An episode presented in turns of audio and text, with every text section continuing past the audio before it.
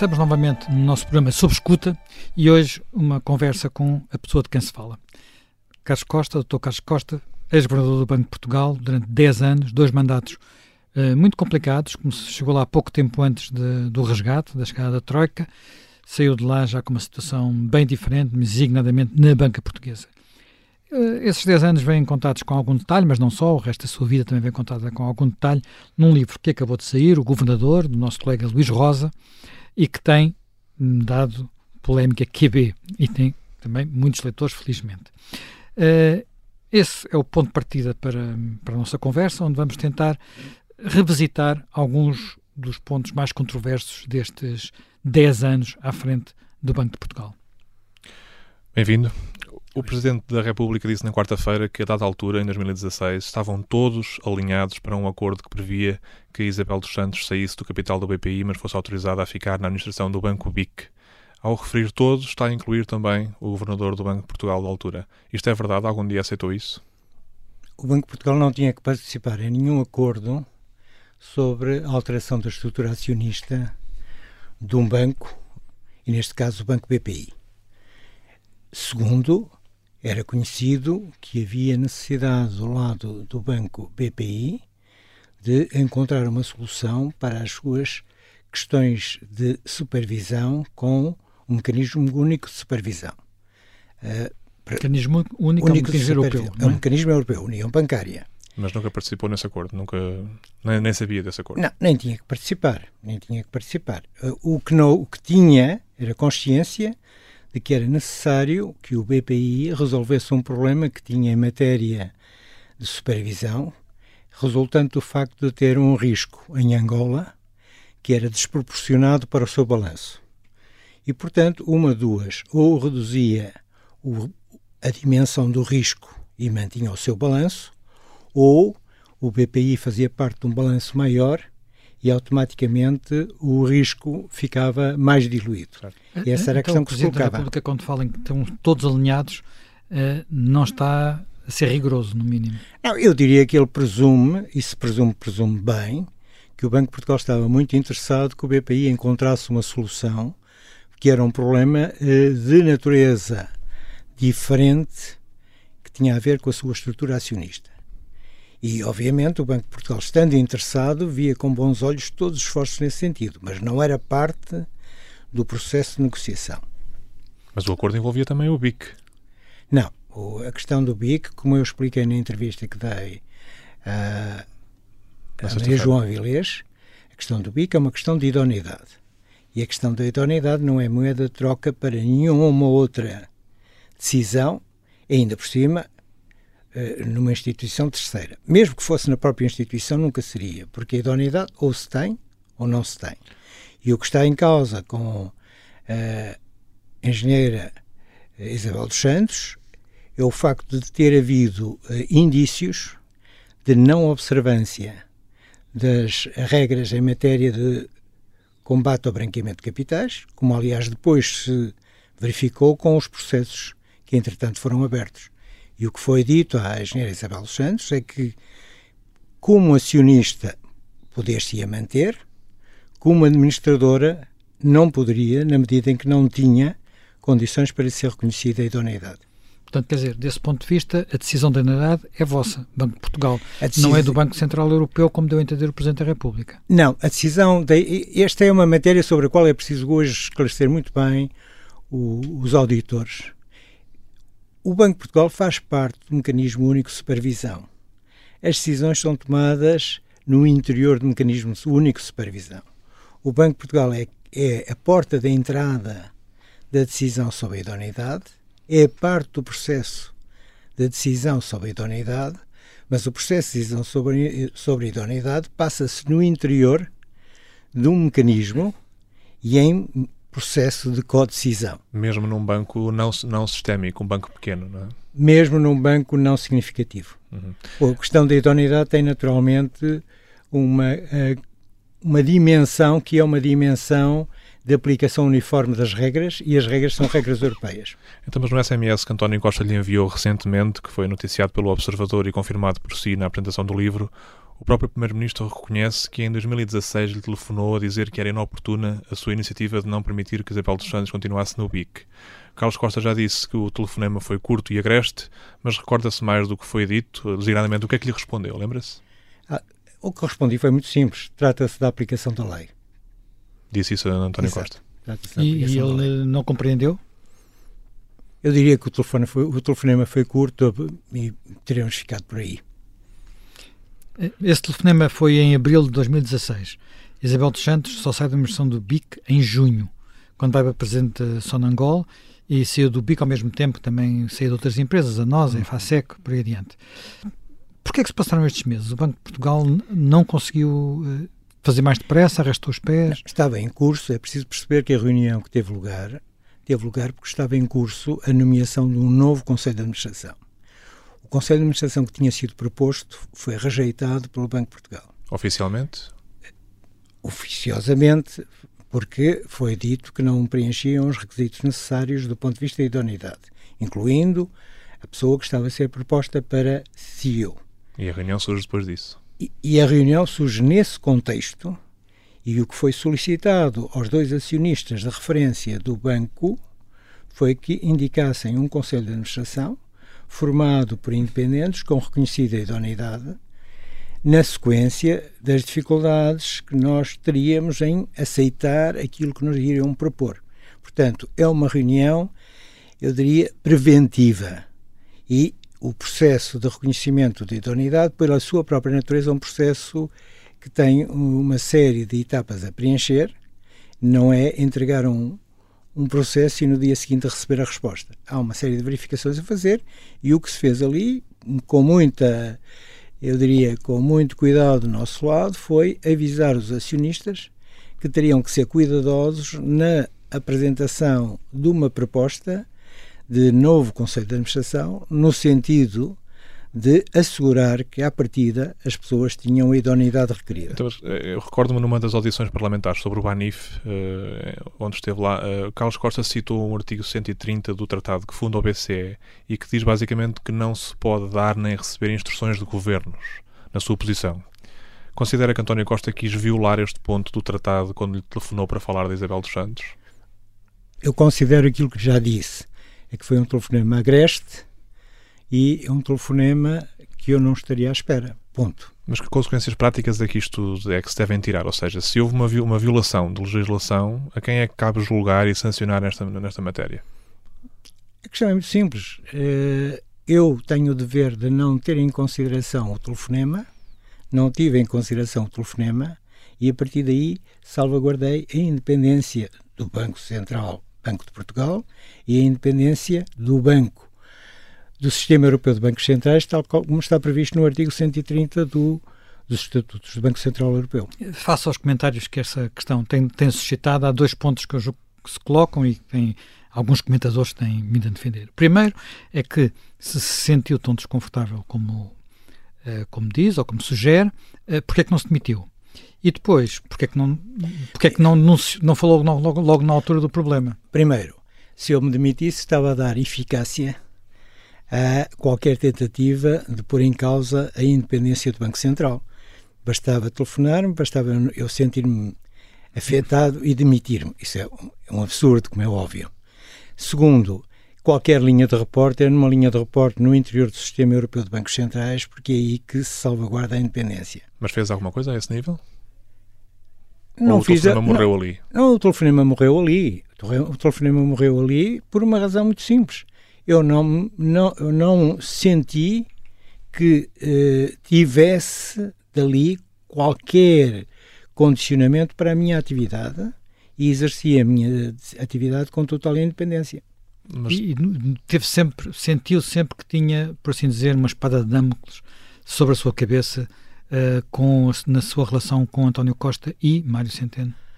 Não, senti que uh, havia desacordo relativamente à minha recondução e que esse desacordo relativamente à minha recondução infectava as relações com o governador do Banco de Portugal.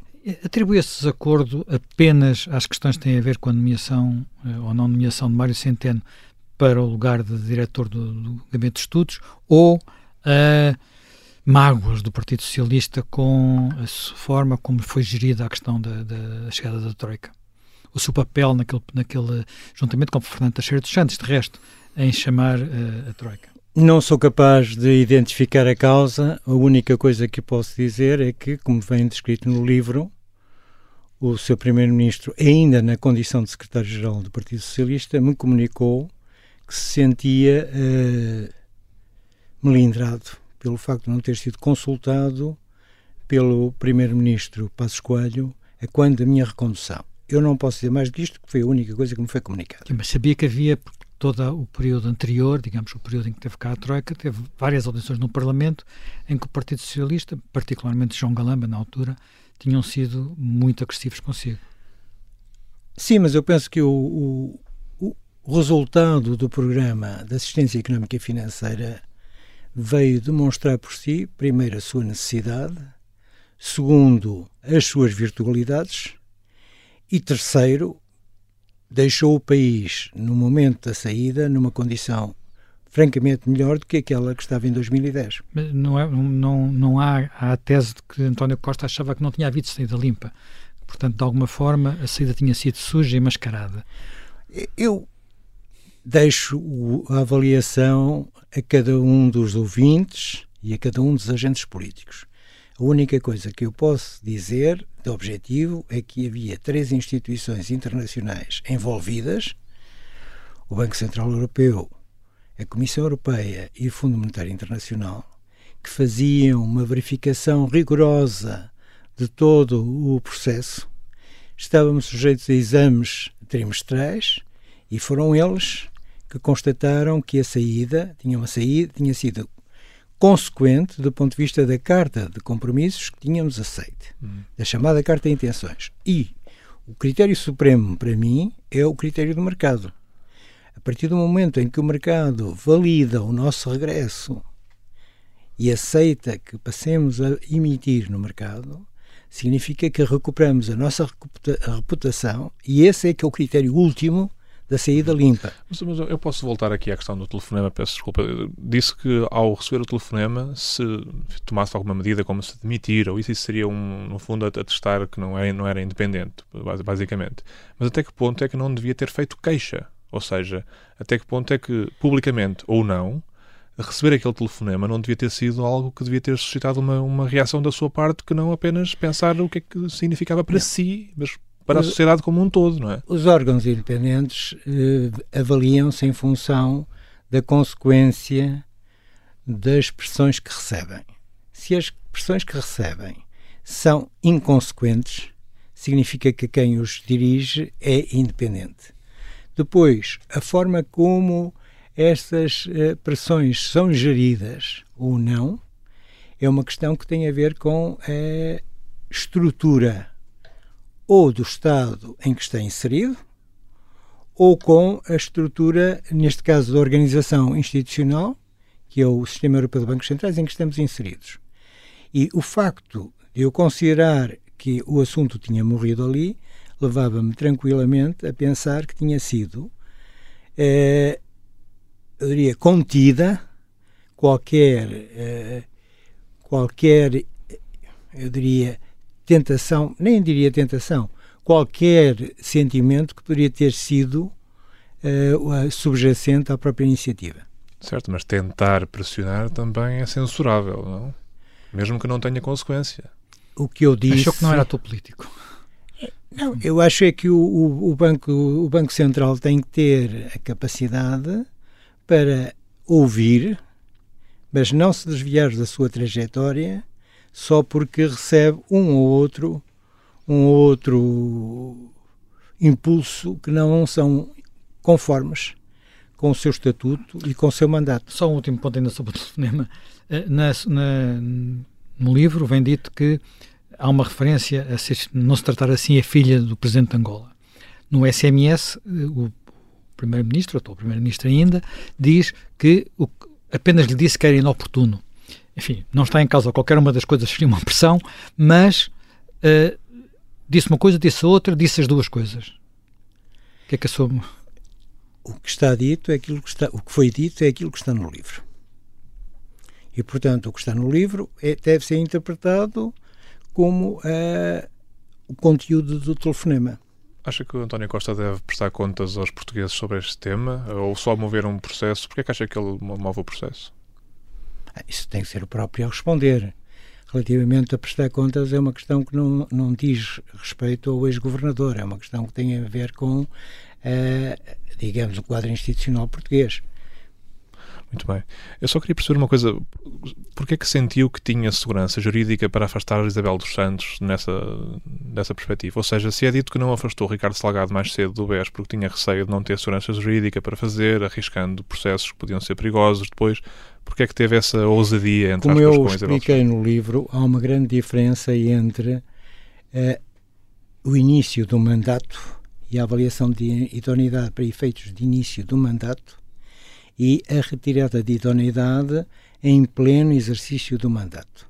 É mais como, complicado retirar a idoneidade. Mais complicado porque aí há uma jurisprudência do Supremo Tribunal Administrativo que uh, exige que a retirada do mandato se apoie numa uh, decisão transitada em julgado de um tribunal e ali vai mais longe e que essa decisão releve do ponto de vista do, da matéria que está em causa na avaliação da idoneidade, ou seja, seja uma questão relacionada com a gestão.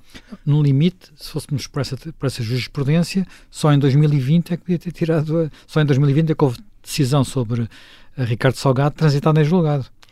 Não, porque uh, o que se poderia fazer, é, e foi aquilo que foi feito, e foi por isso que houve a sua, o, sua, o seu afastamento, no momento em que fosse uh, reconduzido, no momento da recondução, haveria novamente uma avaliação de idoneidade.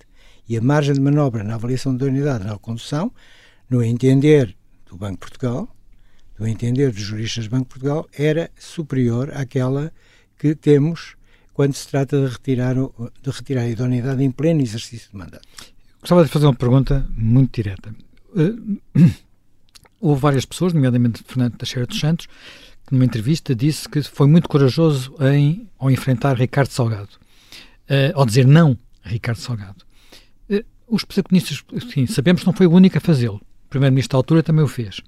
Passo Pedro Passos Coelho. Os protagonistas, os, os protagonistas políticos de hoje acha que também diriam que não a Ricardo Salgado? Qual Já é a sua intuição? Já não tenho experiência suficiente para ter intuição a propósito do comportamento dos atuais protagonistas. É, o, o, quadro mudou completamente, os equilíbrios entre os poderes económicos e o poder político é diferente, os protagonistas do poder político são diferentes. Seria uh, altamente especulativo formular qualquer opinião nessa matéria. Nunca ninguém lhe disse que era uma pena o BES ter desaparecido? A questão é muito simples. É que eu acho que foi inexplicável, e aliás no livro isso vem mencionado, que tenham sido feitas operações que levaram à descapitalização do banco, quando o banco estava já blindado relativamente às empresas de um acionista, tinha o capital necessário para fazer face às perdas dessas empresas. E o Conselho de Administração foi surpreendido em julho por operações que reduziram significativamente o capital porque envolveram grandes perdas. E quando eh, em, o Conselho de Administração que foi cooptado, os membros do Conselho de Administração que foram cooptados tomarão posse, eles não sabiam, tanto quanto eu sei, das operações que vieram a ser a causa da, e talvez a generalidade do Conselho, mas pelo menos aqueles não sabiam das operações, nem os auditores, sabiam das operações que vieram a ser a causa da descapitalização do banco que levou que o rácio de solvência tivesse sido tivesse sido colocado na ordem dos 5,1%. Sim, o que provocou a, a, a, resolução. Bem, estamos a entrevistar uh, o Dr. Carlos Costa, antigo coordenador do Banco de Portugal. Estávamos a falar precisamente da resolução do Banco Espírito Santo. Uh, há duas questões que eu gostava de lhe colocar. A primeira era, se, olhando assim a posteriori, é, é fácil olhar a posteriori, não é? Tudo o que foi feito teria feito da mesma forma se pudesse repetir? Primeiro é, é sempre muito difícil julgar eu sei, quando se tem conhecimento do que se passou. Agora, o que eu sou capaz de lhe dizer é que as restrições, as limitações do quadro legal continuavam a ser as mesmas. O que significava que se eu tivesse a premonição do que iria acontecer em matéria de descapitalização no final de julho, estaria com uma angústia muito grande para uh, assegurar que se teria a capacidade de evitar que tal acontecesse. Porquê? Porque essas operações foram feitas em total segredo dentro do próprio banco. E eu faço notar o seguinte... E ainda hoje não se sabe exatamente como é que elas processaram, sabe? Eu acho que sim, porque acho que o processo que foi eh, conduzido, foi estabelecido, foi, foi conduzido pelo Banco de Portugal e que foi objeto de já da decisão, tanto quanto sei, no Tribunal de Santarém, descreve esse, descreve essa, esse processo, esse processo de descapitalização. Eu julgo que o Ministério Público também já percebeu. estamos a falar de tirar dinheiro do banco para o entregar. São operações com uma entidade terceira que levam a uma redução do capital do banco através das perdas que daí resultaram. Era o fim. E como está muito bem descrito é no que livro... Não sabe é para onde é que foi esse dinheiro? Eu não sei. Eu não sei. Uh, Falamos de quanto fundo, dinheiro? É um valor muito grande, é um valor muito grande, da hora superior a, agora estou a falar de, de, de memória, uh, superior a 2.700 milhões, se não me engano. Uh, mas há uma coisa, um ponto que eu gostaria de salientar bem, que é toda esta informação é hoje pública, consta dos processos sancionatórios do Banco de Portugal, consta dos processos eh, estabelecidos pelo, pela Procuradoria-Geral da República, pelo, pela, pela via judicial, e muita desta informação consta dos arquivos das CPIs que foram feitas ao, ao, ao BES. Aliás, eu diria, e repito esse ponto que é muito importante, toda a informação necessária para fazer o, o, um livro como fez o, o Dr. Luís Rosa está hoje disponível e eu espero bem que os historiadores de economia no futuro a consultem com o mesmo rigor e com a mesma sagacidade que teve o Dr. Luís Rosa. Porque o Dr. Luís Rosa fez um excelente livro, apoiando-se em três pilares. O primeiro pilar são as entrevistas, incluindo a minha, que não traz nada de novo relativamente àquilo que eu declarei em CPI, que haja, haja paciência de ouvir as CPIs e percebem que tudo está lá. Sim, o tem alguns pilar, nós que não estavam nas CPIs. Muito poucos, muito poucos. O segundo pilar é o pilar das entrevistas com outros atores que trouxeram para uh, o livro aspectos que eu próprio desconhecia. E o terceiro pilar são os documentos. E o fio que liga todos esses pilares é a sagacidade, a capacidade interpretativa, a capacidade analítica do autor, nomeadamente no que diz respeito às operações de descapitalização, que são extremamente complexas uhum. e que, eh, faço aqui a minha, a minha homenagem, exigem da parte de quem as tenta entender uma sagacidade económica e financeira que não é habitual. Doutor Carlos Costa, deixa-me então eh, mudar de tema para o caso do Anif, que enquadra-se no que está a dizer. Luís Marcos Mendes, que esteve na apresentação do, do, livro, do Luís Rosa, uh, apresentou a questão do Banif, dando a entender que suspeita que houve um favorecimento do banco que adquiriu o Banif, neste caso o Santander Tota. Houve algum favorecimento? Eu não posso dizer isso porque fui, tomei conhecimento de dados novos que são trazidos pelo Dr. Luís Rosa no seu livro. E relativamente ao Banif, eu digo: há questões que têm que ser respondidas e que resultam do trabalho notável Mas que foi feito questões nomeadamente relacionado com favorecimento ou eventual favorecimento? O que eu digo não, o que eu digo é o seguinte, e esta é a questão central. Há no Banif várias fases. A primeira fase é a de recapitalização, a segunda fase é o processo de reestruturação e de diálogo com a DG Concorrência, que é um diálogo que se passa entre o Conselho de Administração do Banif, o Ministério das Finanças e a DG Concorrência. A terceira fase é a fase em que, depois de comunicado que ia ser aberto uma investigação aprofundada, o Banif inicia um processo de venda voluntária e essa fase tem um, uma característica que é a de ter havido candidatos à compra e ao mesmo tempo se ter assistido a uma pressão, pelo menos o, segundo o diz um, de de, um dos entrevistados, ter havido uma pressão com antecipação dos calendários de venda. Uma fa a fase seguinte é a fase que se abre quando o, se confirma uh, ou quando o, o, o Conselho de Governadores decide retirar o estatuto contraparte, após o banco ter sido objeto de uma perda de liquidez por força de notícias. E nessa altura o banco está face a uma circunstância que é a iminência de ser declarada ilegal a ajuda pública que lhe tinha sido atribuída e, portanto, isso implicava a restituição de capital e, simultaneamente, necessitar de liquidez. Então, que, em que fase dessas é que acha que pode haver matéria uh, para que o Ministério Público investigue? Foi isso que disse o Dr. Luís Marcos Mendes. Eu acho que o que há que olhar é as fases que correspondem à, à alteração de condições e a alteração de calendários. O que está a dizer é porque é que de repente a Comissão Europeia. Calendários pode ser por razões eh, meramente administrativas, pode ser por outras. Eu, eu, isso não estou em condições de avaliar. É. Agora, o que estou em condições de dizer é que ao longo do processo da reestruturação, o Banif esteve perante uma sucessiva alteração de exigências da parte da DG Concorrência.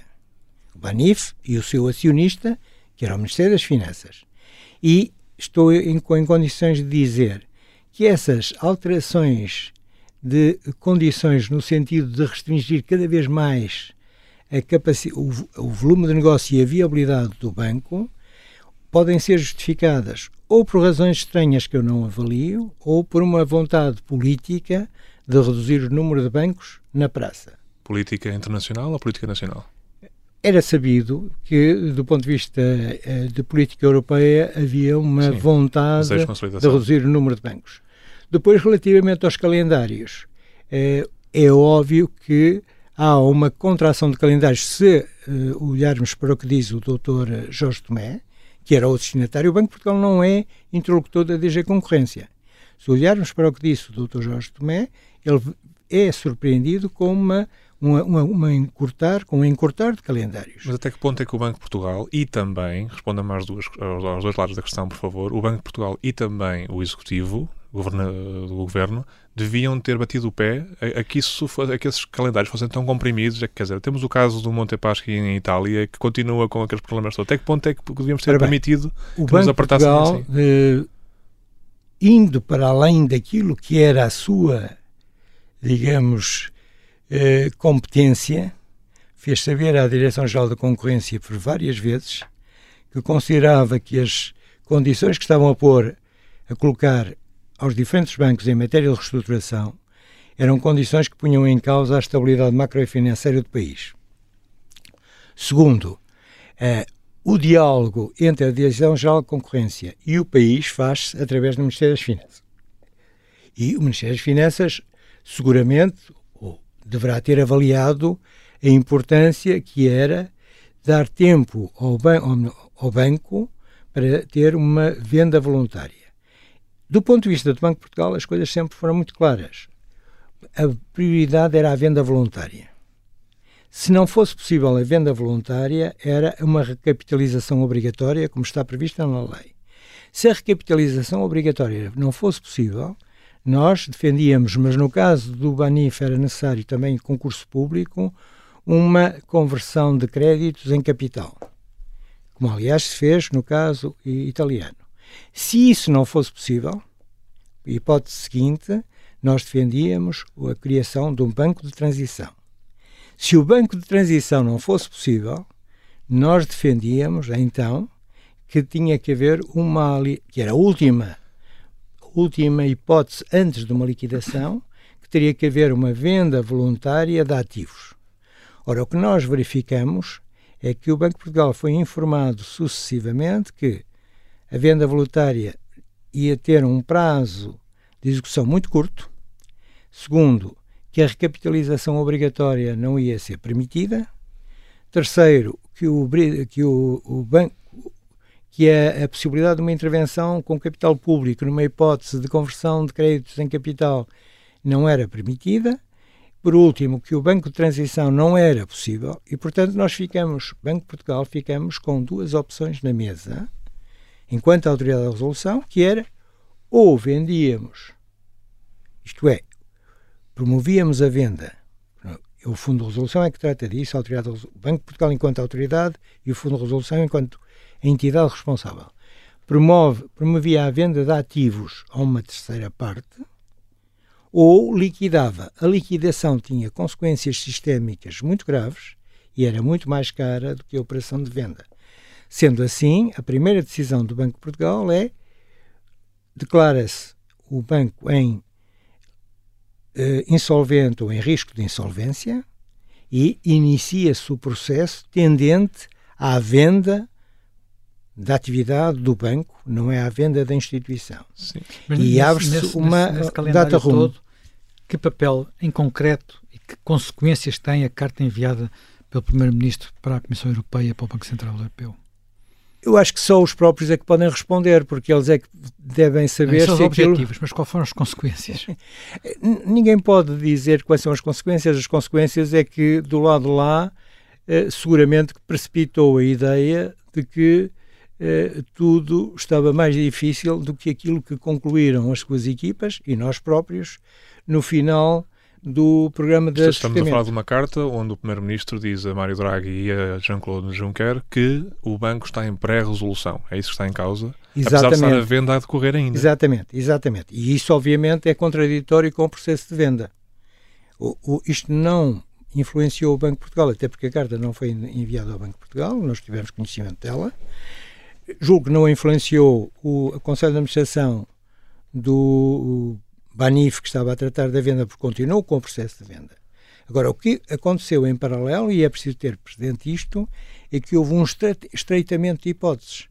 Ou seja, inicialmente a venda voluntária contemplava fundos de investimento que estavam a oferecer bancos. mais, que estavam a oferecer mais, não é? Depois, Apollo, DC Flowers. Os fundos de investimento foram eliminados ou não foram eliminados pela DG Concorrência como hipotéticos, é, candidatos mas, mas com, compra. Com, com, com, com, argumento? Mais tarde é um fundo de investimento que comprou, comprou o, o novo banco. Essa é a questão que tem, que tem que ser colocada a quem tem que responder, que é quem tomou a decisão. Sim, mas na altura o que é que sentiu? Quer dizer, porque é que estão a fazer isto? Nós não tínhamos o diálogo com a, com a DG Concorrência e a única coisa que eu posso dizer é que se consultarem e tudo tudo que eu estou a dizer agora não tem nada de novo relativamente ao que consta dos dossiês da CPI. E se vão verificar é que há uma comunicação da DG Concorrência a dizer quem é que pode ou não ser, quem é ou não elegível para aquisição.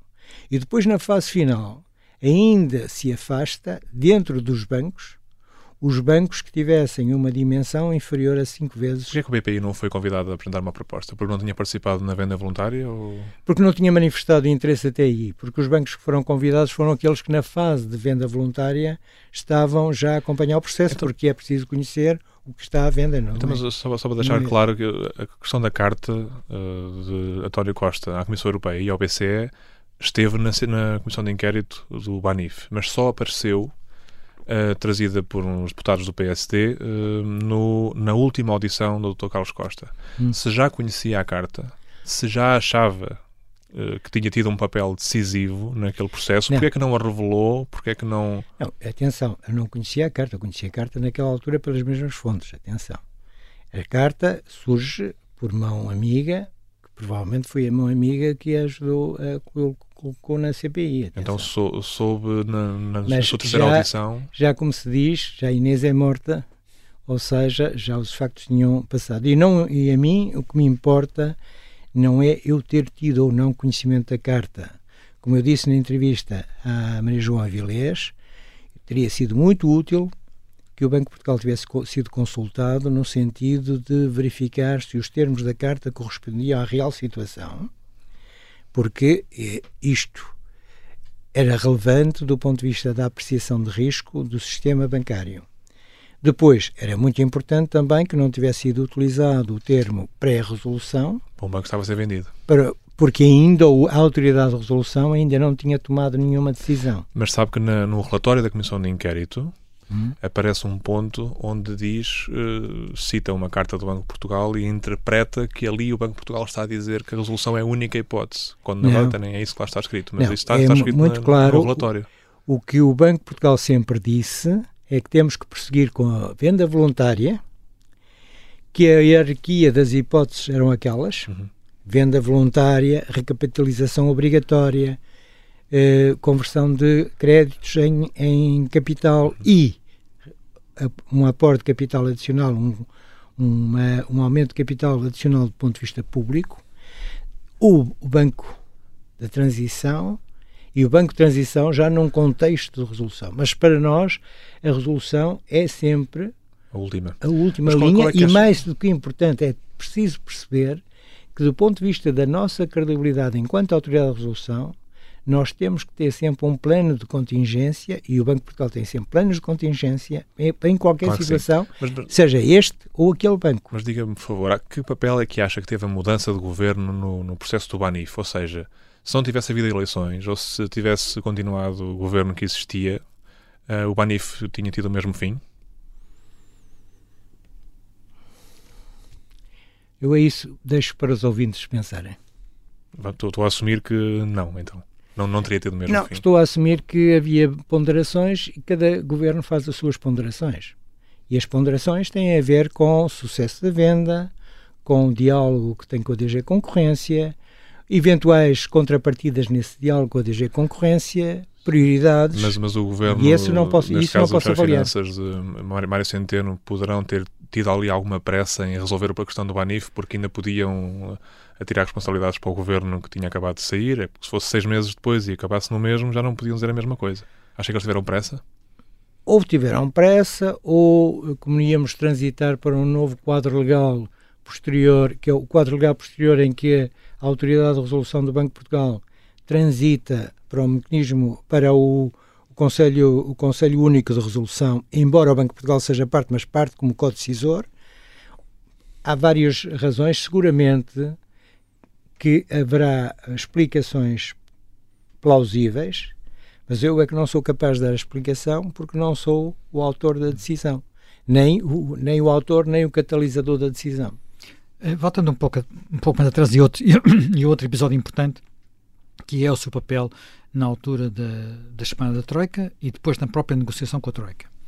Uh, nessa altura, enfim, o livro traz várias revelações interessantes, nomeadamente sobre o papel de Mário Soares, o famoso almoço com Paul Thompson, em, agora já famoso almoço, com Paul Thompson na, num restaurante ao pé de Montemor, uh, Manela Engenheirinha, passa de publicidade.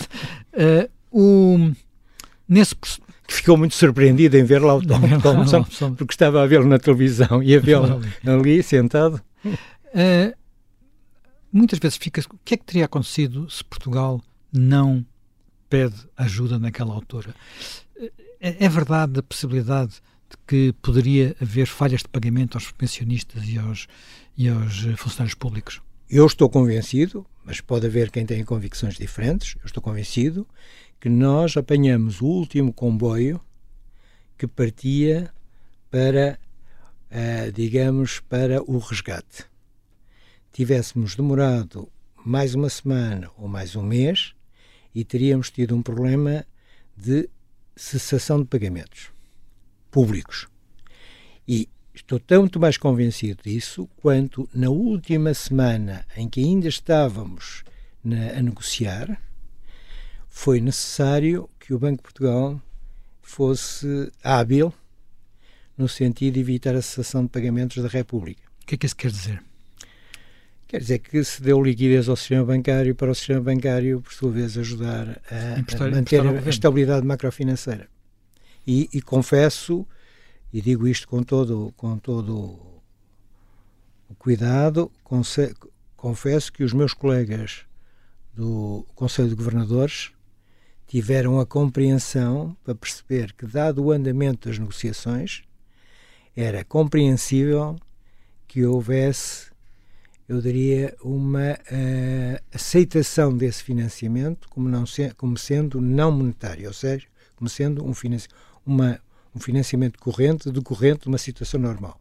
E eu estou muito grato por isso, porque co corresponde, digamos, a uma avaliação que vem dos próprios eh, membros da Troika que estavam aqui. E eu gostaria de fazer uma homenagem aqui às pessoas da Troika.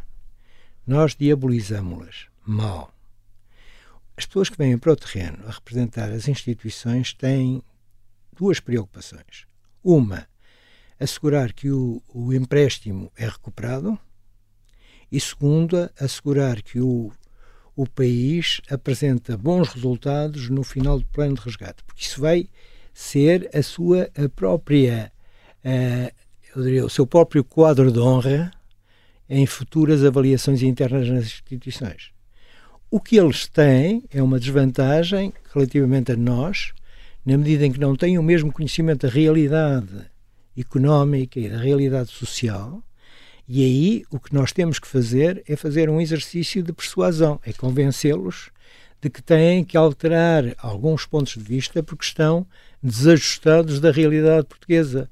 E foi isso que eles fizeram. Mas as conversas que eu tive ao longo dos, uh, dos muitos trimestres em que fizemos avaliações e que eu uh, de que guardo uma muito boa memória, são conversas de quem pretende entender e percebe ao mesmo tempo que o interlocutor não está ali para os violentar, está ali para o ou para exigir o impossível, está ali para apenas ajustar a perspectiva no sentido de sermos os dois lados bem-sucedidos.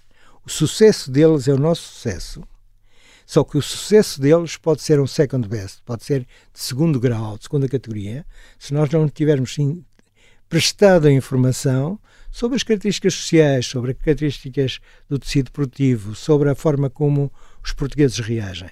Porque se o fizermos, eles são os primeiros a estarem interessados em que tudo corra bem, porque ter sucesso em Portugal, para qualquer um deles, é um elemento importante. Nós temos noção de que foi um pesadelo não ter sucesso na Grécia.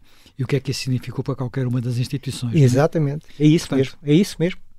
E... Ora bem, eh, nós estamos mesmo a ter que acabar. Gostava só de duas questões muito rápidas. Primeira, uh, muitas pessoas notaram que havia certa, um certo desequilíbrio na composição do público no lançamento do seu livro e já disse, já deu uma, uma nota na, na, entrevista que deu à CNN de que estava à espera de que lá estivessem outras, outras pessoas, uh, designadamente pessoas mais à esquerda e que à última da hora uh, ou não foram, ou não consigo perceber bem se não foram tendo avisado, se não tendo avisado. Como é que interpreta isso?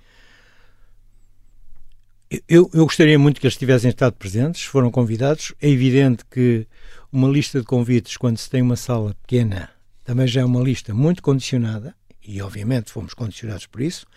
Quando há algum trabalho de amador. Que transbordou para outra sala. Exato. E quando há um trabalho de amador, que é o, o trabalho de cada um de nós que vai convidando, para além do trabalho da editora, pode haver esquecimentos. Agora, eu esperava e gostava que estivesse um leque mais diversificado na audiência. Quem é que Mas, o convite? como se costuma dizer, só, só uh, fazem falta os que estão presentes. Portanto, eu teria muito gosto de contar com os ausentes, tenho muito respeito por eles, estou convencido que se lerem o livro compreendem que o livro não corresponde ao clichê que foi feito a seu propósito, e algumas coisas foram ditas, foram ditas por quem não leu o livro, incluindo nesta rádio. Houve quem dissesse cobras e lagartos do anterior governador, sou eu, o 17, é, mas seguramente que não leu o depoimento Aliás, que está aí. Eu julgo que essas pessoas reconheceram ao falarem que não tinham lido. Se penso que ler, julgo que estou a falar do, do, estou a pensar no mesmo programa. Portanto, ao não ler, eh, eh, eu acho que é importante que as pessoas leiam e peço que as pessoas leiam. Não é para, para, me, para me confortar, não é isso. É para fazer justiça ao autor, em primeiro lugar. É, mas, em segundo lugar, e mais importante que isso, é para termos consciência de como se desenvolve um, um, grande, um grande problema e como se resolve esse mesmo problema. Dizendo isso, acha estranho que os, os nossos ban atuais banqueiros tenham dito que não tencionam ler o livro? Eu acho que foi um problema, um erro de, dos, dos, uh, dos, assessores de comunicação. Para acabar, no livro diz que aceitar o convite para ser governador foi uma decisão pessoal. Uh, a única decisão profissional que tomou sem consultar a sua mulher e a sua família. Dez anos depois, ou melhor, 12 anos depois, foi uma boa decisão?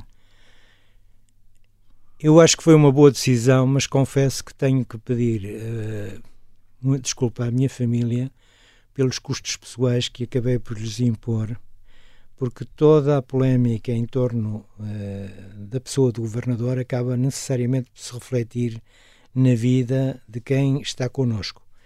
Eu tenho um grande agradecimento a fazer, que é, foram de uma solidariedade total. Chegou a ter a vida condicionada por ameaças? Prefiro não falar, mas não é normal ter um, viver num, num quarteirão, num bairro tranquilo e ter uma manifestação à porta. É... Autorizada por Fernando Medina, que era Presidente da Câmara. Eu admito que sim. Porquê? Estou a perguntar. Eu admito que sim, porque uma, uma, uma manifestação que tem um, um, um aparato policial a acompanhá-la teve necessariamente que ser comunicada previamente. Está a falar de uma manifestação dos chamados lesados do BES, que não foi à porta do Banco de Portugal, foi à sua porta. E que não são lesados do BES, são lesados de um acionista mas, mas, do mas BES. qual é, é a, sua, a, sua, leitura pelo facto dessa manifestação ter podido acontecer na sua casa? Acha que estava a ser intimidado ou havia uma conspiração? Não, houve, não, houve necessariamente manobras de intimidação, porque, reparem, eu, o que estava aqui em causa era utilizarmos o banco para resolver problemas de um acionista do banco. Vamos imaginar que um de nós tem é sócio do observador e ao mesmo tempo tem uma mercearia. Os credores da mercearia não podem vir ao observador pedir que lhe paguem Mas porquê que acha que eh, eh, essa manifestação foi à porta da sua casa e não à porta do Banco de Portugal? É para, dar, para criar mais intimidação, para dar mais visibilidade, e ainda por cima num dia em que eu estava no Banco de Portugal, porque estava na reunião de quadros do Banco de Portugal. Portanto, era muito mais razoável que tivesse sido no Banco de Portugal. Eu não estou a, a falar contra a manifestação. O que eu estou, acho é que não se pode passar os problemas institucionais para problemas pessoais, porque aí sim estamos a num, num, domínio que já vai para além de, de digamos, da razoabilidade da democracia. Exatamente. Muito obrigado, Dr. Carlos Costa. Deixa-me só dizer o um seguinte, para, para, ser muito claro, e, e, e eu peço que atendam nisto.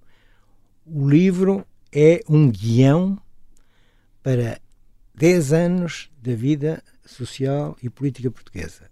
Era desejável que outros que tiveram outros ângulos e que a partir de outros ângulos observaram a mesma realidade trouxessem o seu testemunho. Porque acho que isso permitia fazer uma espécie de regeneração. Regeneração eh, na compreensão dos problemas e provavelmente uma autoanálise como diria o Eduardo Lourenço, uma psicanálise do povo português.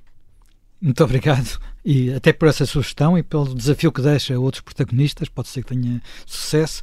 Uh, foi mais um Sob Escuta aqui na Rádio Observador. Muito obrigado. Muito obrigado.